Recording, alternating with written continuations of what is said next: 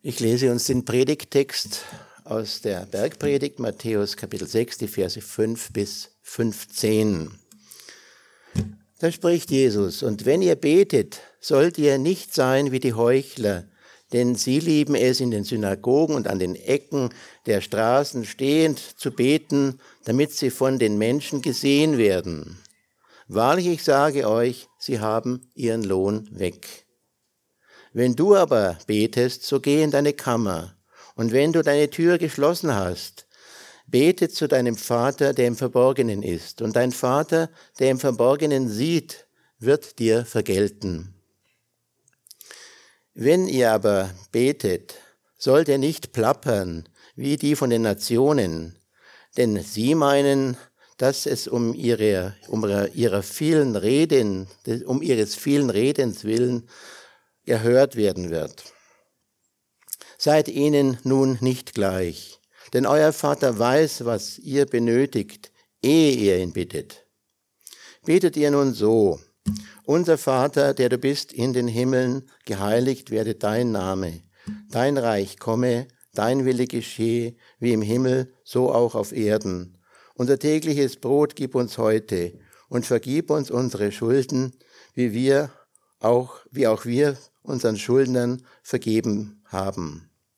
Und führe uns nicht in Versuchung, sondern rette uns vor dem Bösen. Denn wenn ihr den Menschen alle ihre Vergebungen vergebt, wird euer himmlischer Vater auch euch vergeben. Wenn ihr aber den Menschen nicht vergebt, so wird euer Vater eure Vergebungen auch nicht vergeben. Soweit der Predigttext. Wir hören Jens mit der Predigt. Ja, schönen guten Morgen alle zusammen. Ich darf euch begrüßen und bevor ich über das Gebet spreche, möchte ich, möchte ich beten. Ja, himmlischer Vater, wir danken dir, dass du uns hier zusammengeführt hast heute Morgen, dass wir uns ausrichten dürfen hin zu dir und uns über dieses Vaterunser auch Gedanken machen können. Und Herr Jesus, Deine Bergpredigt hat die Menschen damals nicht unberührt gelassen. Sie waren teilweise schockiert und wir möchten dich bitten, dass du uns so ein heiliges Schockiertsein auch schenkst, wo wir es nötig haben, dass wir von deinem Wort berührt werden und wir auch anders aus diesem Gottesdienst gehen, als wir reingekommen sind, dass dein Wort, dein Geist uns prägen. Amen. Ja, es haben vielleicht einige gemerkt, dass Dieter, der die Berg, aus der Bergpredigt vorgelesen hat, ähm, das Vater unser anders gelesen hat, als wir es vielleicht so im Kopf haben. Wir kennen es ja eigentlich aus der alten Luther-Fassung und nicht aus der Elberfelder Bibel. Und äh, das lag vor allem auch daran, dass dieser Lobpreis am Schluss fehlt. Ne, ist euch vielleicht aufgefallen, denn dein ist das Reich und die Kraft und die Herrlichkeit in Ewigkeit. Amen. Das hat der Dieter nicht vorgelesen und er hat es nicht übersprungen oder vergessen. Äh, es steht halt in einigen Bibeln nicht oder steht in Klammern.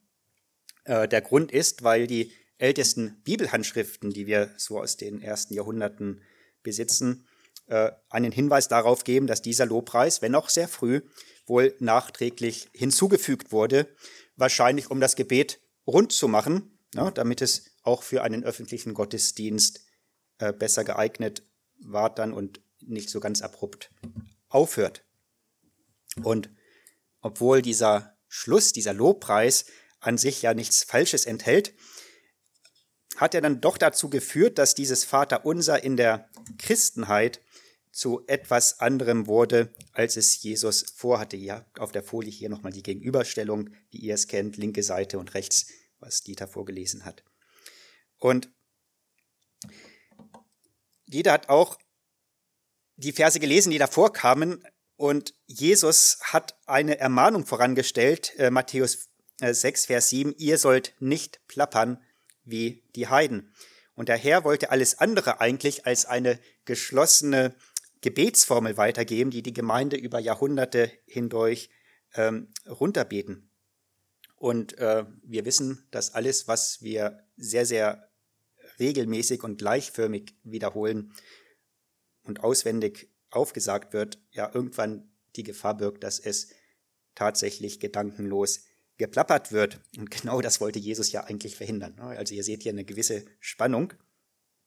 Martin Luther beklagte sich einmal, dass der größte Märtyrer auf Erden das Vaterunser sei. Denn fast jeder foltert und missbraucht es, nur wenige finden in diesem Gebet durch rechten Gebrauch Trost und Freude. Also auch Luther hat schon festgestellt zu seiner Zeit, dass der Gebrauch des Vaterunsers ähm, ja als, ich sag mal, dahergesagte Gedankenformel das Gegenteil von dem ist, äh, wozu es eigentlich gegeben wurde.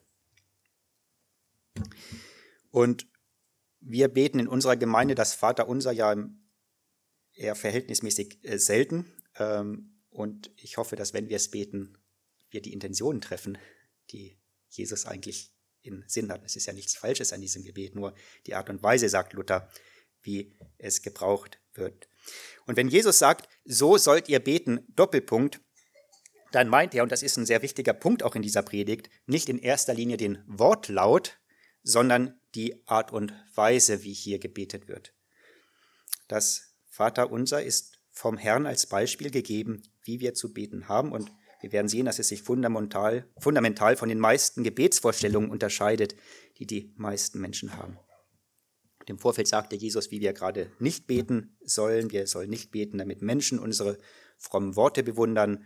Was kann der tolle, lange, ausgefeilte Gebete sprechen? Wir sollen nicht beten, damit äh, wie die Heiden, die gedankenlos ihre Gebete einfach runterplappern. Wir sollen auch nicht beten, weil wir meinen, Gott dadurch etwas Neues mitteilen zu können, ne? Gott aufmerksam zu machen, dass, dass wir was brauchen. Äh, Gott dann überrascht ist und sagt, ah, stimmt, äh, gut, dass, dass du es mir sagst. Und wie können wir nun recht beten? Und das ist die Frage, so dass es Gottes Wesen entspricht, ihn ehrt und, um jetzt nochmal bei Luther zu sein, durch rechten Gebrauch auch Trost, Kraft und der Freude dient. Auf die Frage, was Beten überhaupt ist, antwortete wieder Luther in diesem kleinen Katechismus, den er geschrieben hat. Beten ist ein herzliches Gespräch mit Gott, dem Herrn, zu haben. Gebet ist ein herzliches Gespräch mit Gott, dem Herrn, zu haben. Und das ist zumindest überraschend, denn die meisten würden vielleicht sagen, ja, also das Gebet ist doch eher eigentlich ein Monolog. Also die wenigsten haben wahrscheinlich gebetet und haben dann gleich irgendwie Gottes Stimme akustisch gehört. Äh, vielleicht sind einige hier, die wie David eher drüber klagen. Ne? David Psalm 22, mein Gott, ich rufe am Tag und du antwortest nicht. Und Luther nennt es ein Gespräch. Und mein Punkt wird heute Morgen sein, dass Gebet ein Gespräch mit Gott ist, weil beim Beten nicht nur wir etwas Gott sagen, sondern Gott uns auch tatsächlich antwortet. Und das haben wir auch in der Intention Jesu gelesen. Ja, Jesus sagt, wenn ihr betet, geht in euer Kämmerlein rein und euer Vater, der im Himmel ist, wird es euch vergelten. Also man kann auch übersetzen, er wird euch geben, er wird euch antworten auf das, was ihr sagt. Und offensichtlich tut er es nicht akustisch, zumindest auch in der Bibel in den allerseltensten Fällen. Und äh, wie Harald vor zwei Wochen äh, möchte ich hier auch den kleinen Prinzen zitieren. Ne? Äh, man hört nur mit dem Herzen gut. Das heißt, wenn Gott antwortet, dann so, dass er nicht unser Trommelfell erwischt, sondern unser inneres Wesen, unseren Geist.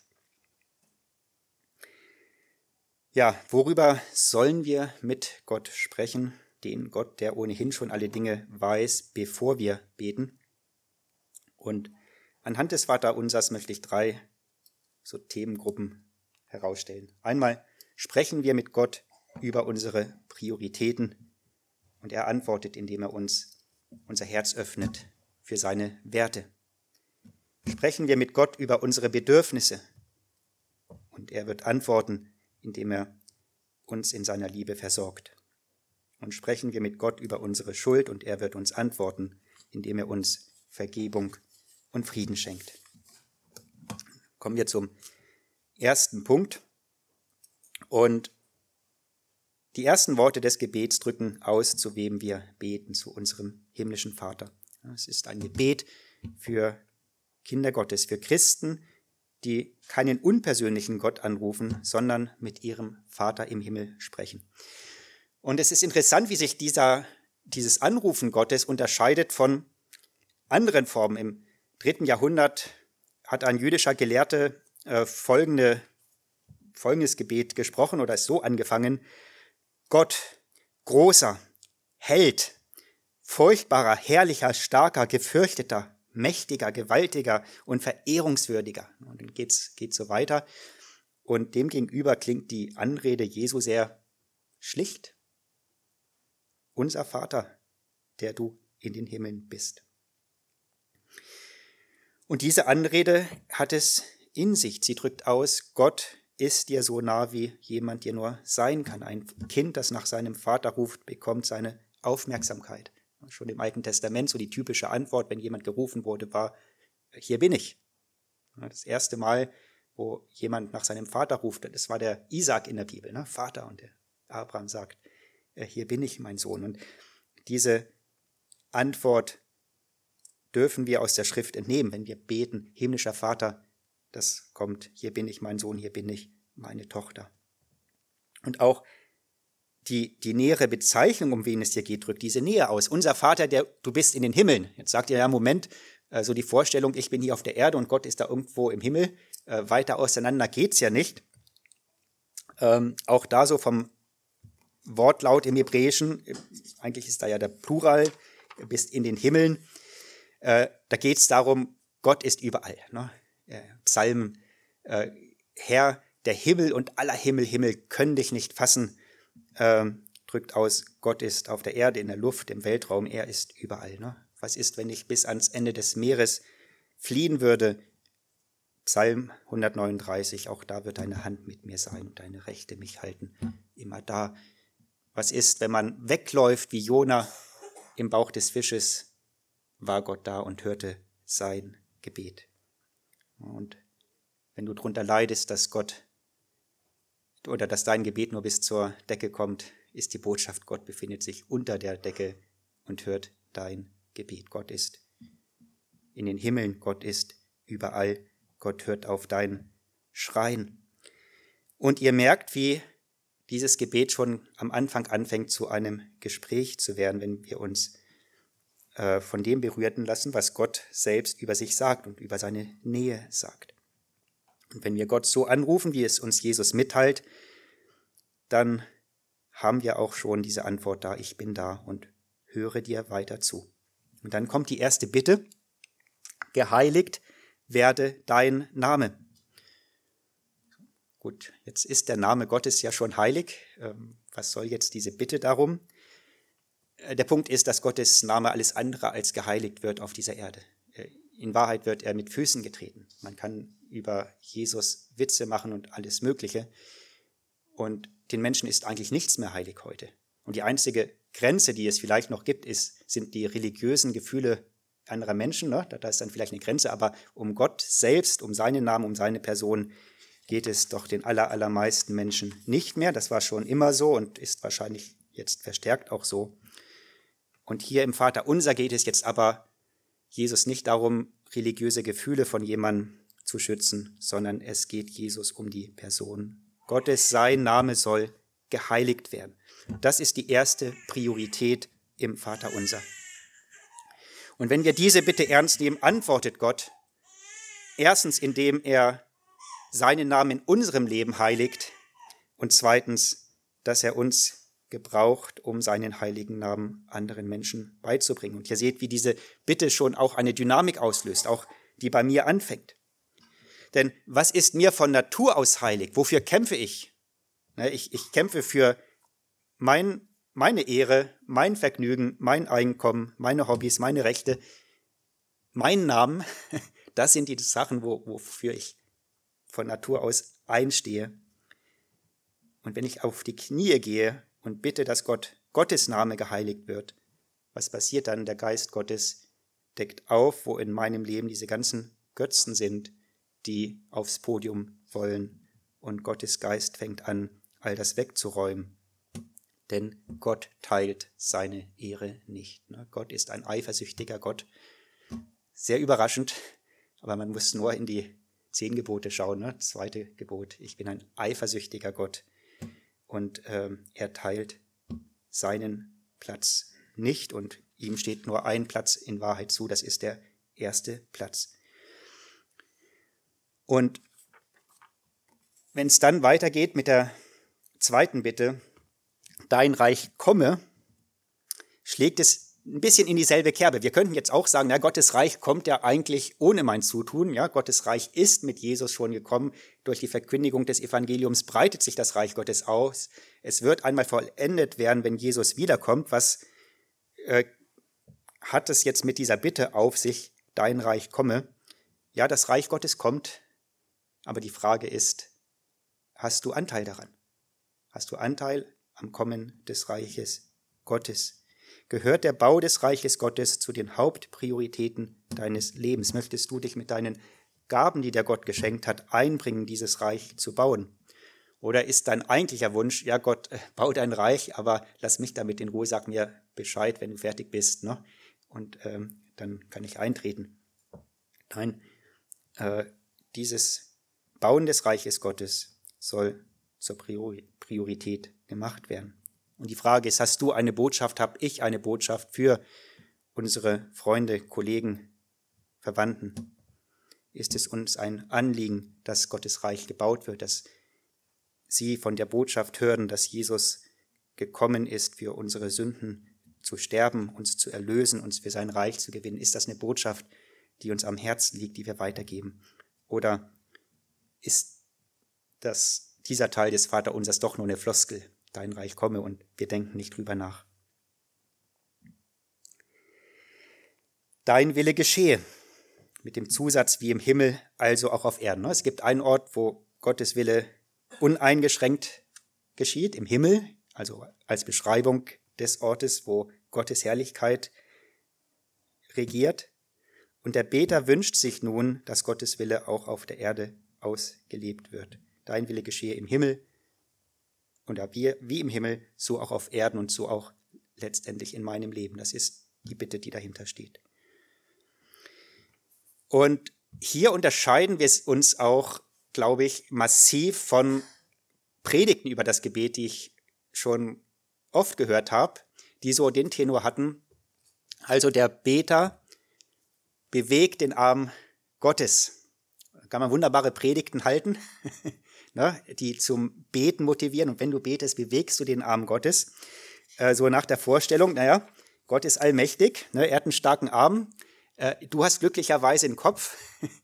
Und wenn du nur betest, äh, kannst du deinen Willen, kannst du Gott in deinen Willen einbeziehen, dass Gott deinen Wille zur Vollendung bringt. Und um es kurz zu fassen, äh, das ist schlimmstes Heidentum. Das hat mit christlichem Glauben gar nichts am Hut. Alle Religionen auf der Erde, egal ob sie sich jetzt christlich nennen oder nicht, erstmal haben als Religion diesen Gedanken, ich mache mir Gott oder Götter oder Geister oder was auch immer irgendwie zunutze. Ne? Und die Religion handelt dann davon, was kann ich tun, um diese Gottheiten zu manipulieren, dass sie meinem Willen dienlich sind. Die Botschaft der Bibel ist aber genau andersrum. Es geht um den Willen Gottes. Das ist das einzige Gebet, das wirklich etwas bewegt, aber nicht Gott bewegt, sondern mein Herz. Wer hat dieses Gebet gesprochen, ganz prominent? Und wo? Jesus in Gethsemane, ne?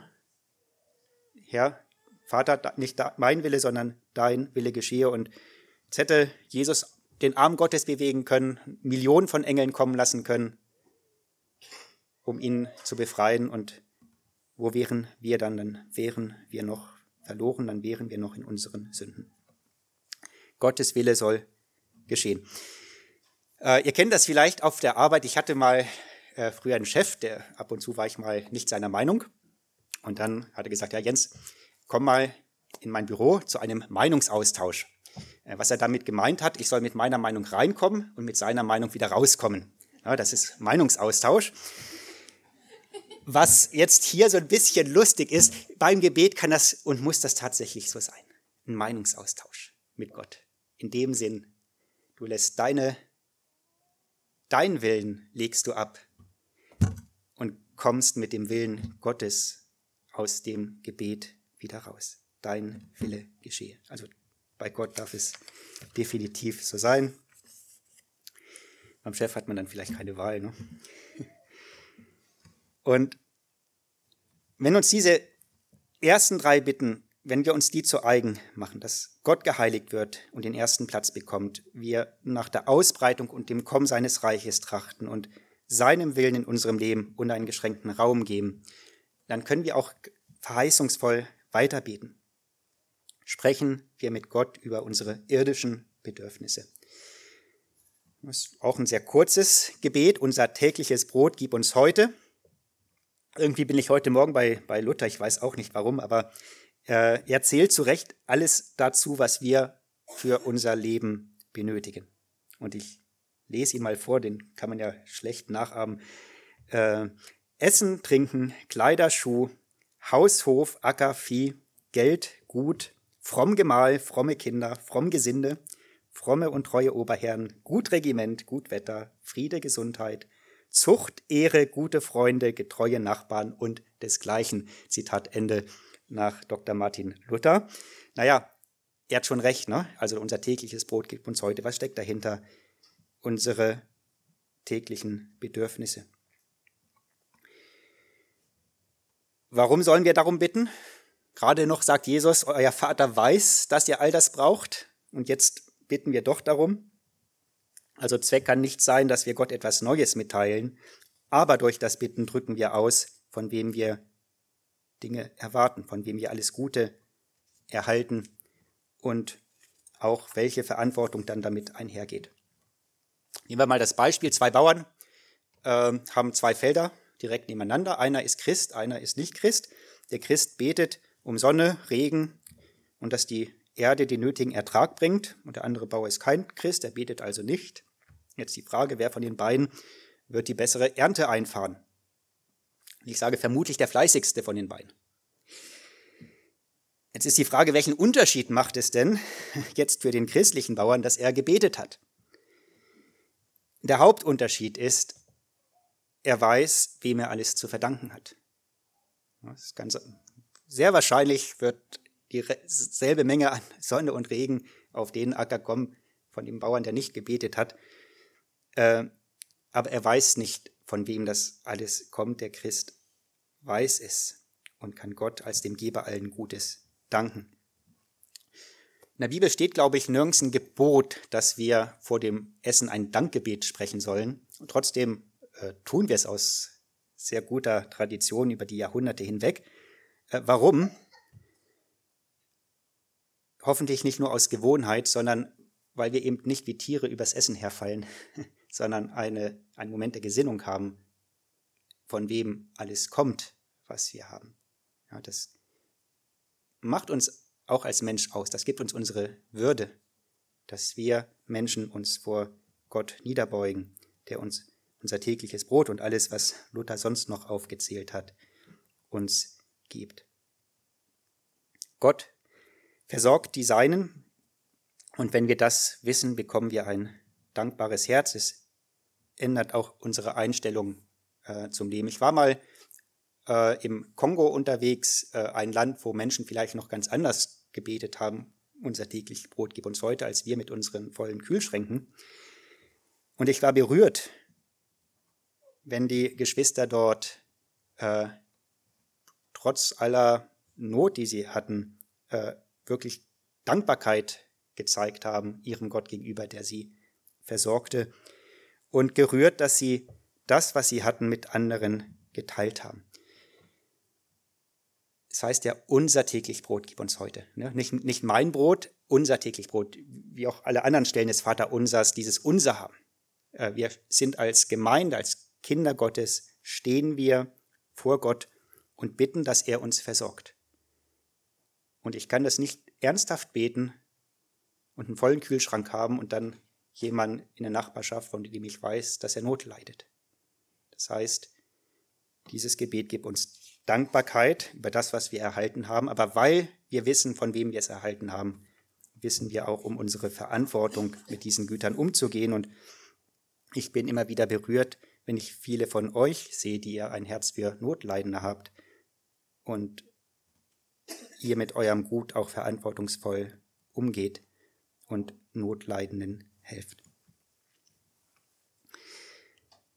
Ja, zuletzt sprechen wir mit Gott auch über unsere Schuld und vergib uns unsere Schuld. Vielleicht die wichtigste persönliche Bitte überhaupt, die Bitte um Sündenvergebung. Denn wo wären wir letztendlich, wenn uns Gott Sünden zurechnen würde? Auch hier fällt die Kürze auf. Das bedeutet nicht, dass wir nicht auch lange Bußgebete sprechen dürfen. Ne? Die Bibel kennt ein paar. Esra 9, Nehemiah 9, Daniel 9. Das sind so lange Bußkapitel in der Bibel. Äh, Beispiele dafür, dass auch Sünden namentlich genannt werden können und sollen. Hier haben wir ein Beispielgebet, das ausdrückt, dass es weniger auf lange, tolle Formulierungen ankommt, um Vergebung zu erlangen, sondern vielmehr auf die Ernsthaftigkeit. Im Glauben, dass Gott uns vergibt, weil Jesus am Kreuz unsere Sünden getragen hat, für unsere Schuld bezahlt hat. Der Kern für die Sündenvergebung, die Gott uns zusprechen kann. Und wenn wir dieses verstanden haben, dann macht auch dieses Wissen etwas mit unserem Leben. Nicht nur die Dankbarkeit Gott gegenüber, sondern auch wieder Verantwortung, wenn es darum geht, mit anderer Schuld umzugeben, nämlich da, wo andere Menschen uns gegenüber schuldig geworden sind. Ne, ihr kennt ja das Gleichnis von diesen äh, Schalksknechten, heißt es, glaube ich, auch bei Luther, ne? äh, diese zwei Knechte. Äh, der eine Knecht war dem anderen drei Monatsgehältern äh, schuldig. Und die Moral der Geschichte ist, ähm, ja, er hätte diese drei Monatsgehälter dem anderen einfach so erlassen sollen. Ich weiß jetzt nicht, wie ihr so unterwegs seid, wenn euch jemand drei Monatsgehälter schuldet, dass ihr sagt, ja, kein Thema, einfach Schwamm drüber. Diese Aufforderung geht aber etwas Entscheidendes noch voraus, dass kurz zuvor diesem Gläubiger selbst etwas erlassen wurde und nicht drei Monatsgehälter, sondern hier wird die größte Zahl genannt, die die Griechen kannten, 10.000, 10.000 Talente, also wörtlich genommen mehr als das römische Reich in einem Jahr an Steuern einnehmen konnte. Also, dass man da jetzt die Verhältnisse sieht. Und weil dem einen unendlich viel vergeben wurde, sollte er auch bereit sein, seinem anderen äh, Mitknechten zu vergeben. Das ist die Moral dieser Geschichte. Und er hat letztendlich dann in dieser Geschichte bewiesen, als er nicht vergeben hat, dass er das Geschenk der Vergebung gar nicht verinnerlicht hat. Und deswegen diese, diese Kopplung. Ja, und Vergebung ist keine Option, kein nice to have on top obendrauf, sondern Pflicht für uns Christen. Christ sein bedeutet auch in der Vergebung zu leben. Und so wie du deinem Nächsten vergibst, so wird Gott auch dir vergeben. Vergebe deinen Nächsten nicht und du wirst niemals zu einem inneren Frieden finden. Inneren Frieden gibt es nur dort, wo es Vergebung gibt. Das bedeutet nicht, dass wir uns jetzt Gottes Vergebung dadurch verdienen können, indem wir anderen fleißig vergeben. Das ist genau andersrum, weil Gott uns vergibt. Wenn wir das wirklich verinnerlicht haben, dann zeigt es sich auch daran, darin, dass wir bereit sind, anderen zu vergeben und nicht unbedingt Zimperlichkeiten. Es gibt wirklich massive Schuld unter Menschen, aber im Vergleich zu unserer Schuld, dem heiligen Gott gegenüber, ist es dann doch wieder eine geringere Schuld, deutlich geringere Schuld. Denk an die drei Monatsgehälter und die 10.000 Talente. Frieden gibt es nicht durch Rechtsprechung, sondern durch Vergebung. Und das Vaterunser endet dann mit und führe uns nicht in Versuchung, sondern erlöse uns von dem Bösen. Einige sind ja vielleicht auch so unterwegs, sagen, naja, was darf ich als Christ eigentlich noch? Ne? Also wie dich darf ich noch an die Schuld ran, ohne da ins Fettnäpfchen zu treten. Und der Herr sagt, euer Gebet soll sein, führe uns nicht in Versuchung, erlöse uns von dem Bösen, dass ich möglichst weit von der Schuld entfernt bin. Jetzt könnte man sagen, ja, versucht Gott überhaupt zum Bösen? Naja, lest mal Matthäus 4, Vers 1, da heißt es vor der Versuchung Jesu, und der Geist führte ihn in die Wüste, um von dem Teufel versucht zu werden. Und bei dem Bösen, hier geht es nicht um das Böse allgemein, sondern tatsächlich den Bösewicht, den, den Teufel. Im Griechischen steht da der Artikel davor, also sehr wahrscheinlich führe uns nicht in Versuchung, sondern erlöse uns von dem, der uns zum Bösen verführt, dem Teufel. Und in diesem Gebet soll tatsächlich, ich sag mal, so eine heilige Angst auch vorkommen, äh, aufkommen in uns vor der Versuchung, so dass wir ihr aus dem Weg gingen. Angst davor, versucht zu werden, wo wir nicht widerstehen können. Und unser Gebet ist, dass uns der Herr bewahrt. Herr, bewahre mich davor, dass mich der Teufel so angreift, dass ich zu Fall kommen könnte. Ja, ich danke dir für deine Treue, dass du nicht zulassen wirst, dass mich etwas über Gebühr versucht. Aber ihr seht, in diesem Gespräch mit Gott haben wir Angst und kämpfen darum, auch ein geheiligtes Leben zu führen. Und enden möchte ich mit einer Folie zum Vater unser, die ich selbst mal erhalten habe und die ganz gut vermittelt, welche innere Haltung wir beim Beten des Vaterunsers haben sollten, wenn wir mit unserem himmlischen Vater über unsere Prioritäten reden über unsere Bedürfnisse reden und um unsere Schuld reden. Ich kann nicht sagen, unser, wenn ich voller Selbstsucht bin. Ich kann nicht sagen, Vater, wenn ich nicht danach trachte, als ein Kind zu leben. Ich kann nicht sagen, im Himmel, wenn ich dort keine Schätze ablege. Ich kann nicht sagen, geheiligt werde dein Name, ohne Heiligkeit im eigenen Leben. Ich kann nicht sagen, dein Reich komme, wenn ich nicht alles tue, um diesen Tag zu beschleunigen. Ich kann nicht sagen, dein Wille geschehe, wenn ich ungehorsam bin. Ich kann nicht sagen, wie im Himmel, so auch auf Erden, wenn ich ihm nicht uneingeschränkt diene. Ich kann nicht sagen, unser täglich Brot gib uns heute, wenn ich unehrliche Geschäfte treibe. Ich kann nicht sagen, vergib uns unsere Schuld, wenn ich Groll gegen jemanden hege. Und ich kann nicht sagen, führe uns nicht in Versuchung, wenn ich ihr entgegenlaufe. Soweit für heute.